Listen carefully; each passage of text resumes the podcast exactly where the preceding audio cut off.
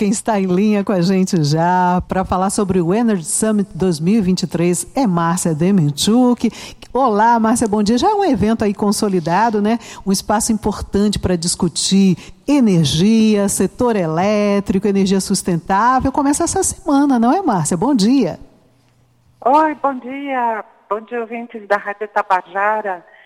O Energy Summit deste ano vai ser lá no UFPB, dia 20, na sexta-feira. Vai acontecer o dia inteiro com dois painéis, uh, um pela manhã e um pela tarde.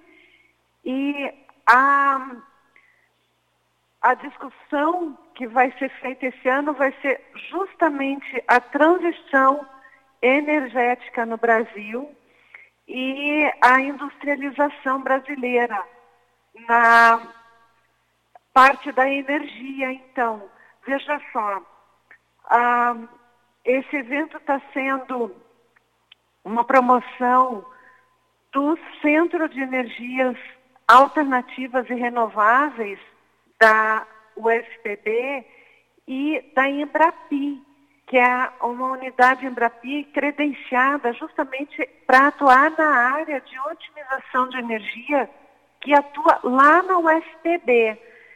Então, a, a gente vai ouvir a respeito desse evento na voz do professor Euler Macedo, que está à frente de todas essas de, de todas essas atividades ele, ele é uma pessoa assim que mobiliza a criação do CEAR, foi em 2011. Então, desde antes desse, desse período, ele está aí trabalhando incansavelmente nesse, nesse, nessa atividade lá na USPB e a gente vai ouvir justamente dele o que ele trata sobre esse evento, objetivos, etc.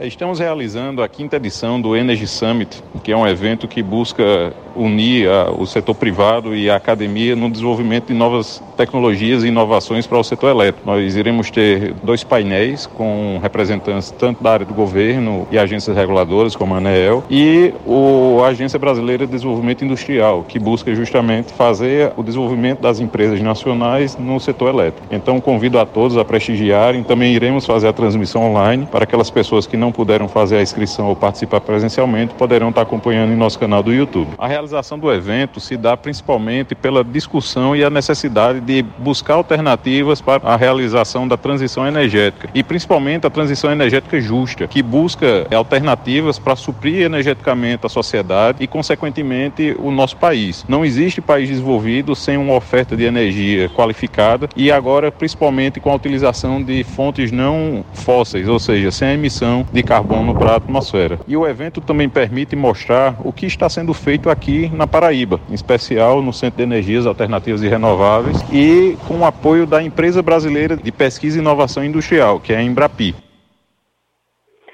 Então, ouvintes, veja só, uh, nós falamos, o professor falou em energias fósseis. A, a, energia proveniente do petróleo é uma delas, a gente já remete aos veículos, e nos remetemos já aos veículos elétricos. É o que a, as associações que a nossa mente faz.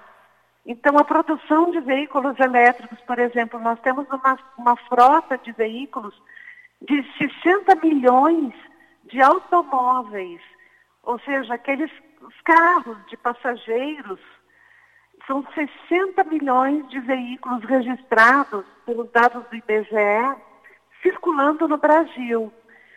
Uh, como que vai é a substituição dessa frota?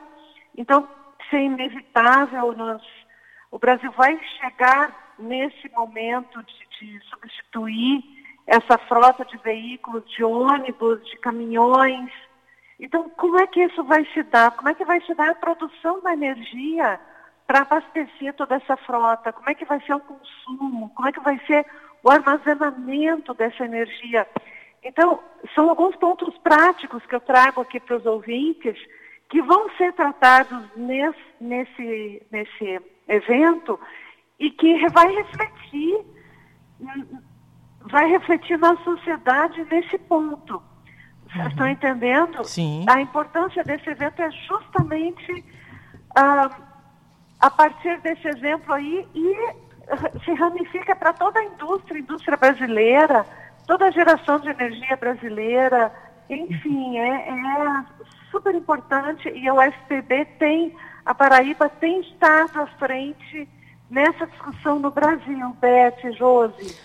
Márcia, muito obrigada por mais por essas informações e pelo convite que você deixa aqui para gente, para todos os nossos ouvintes aí, para este para ficarmos atentos a este tema e a programação do evento.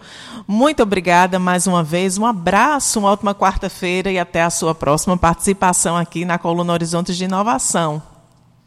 Um abraço, ouvintes. É um prazer sempre estar com vocês na quarta-feira pela manhã. Um grande dia para todos e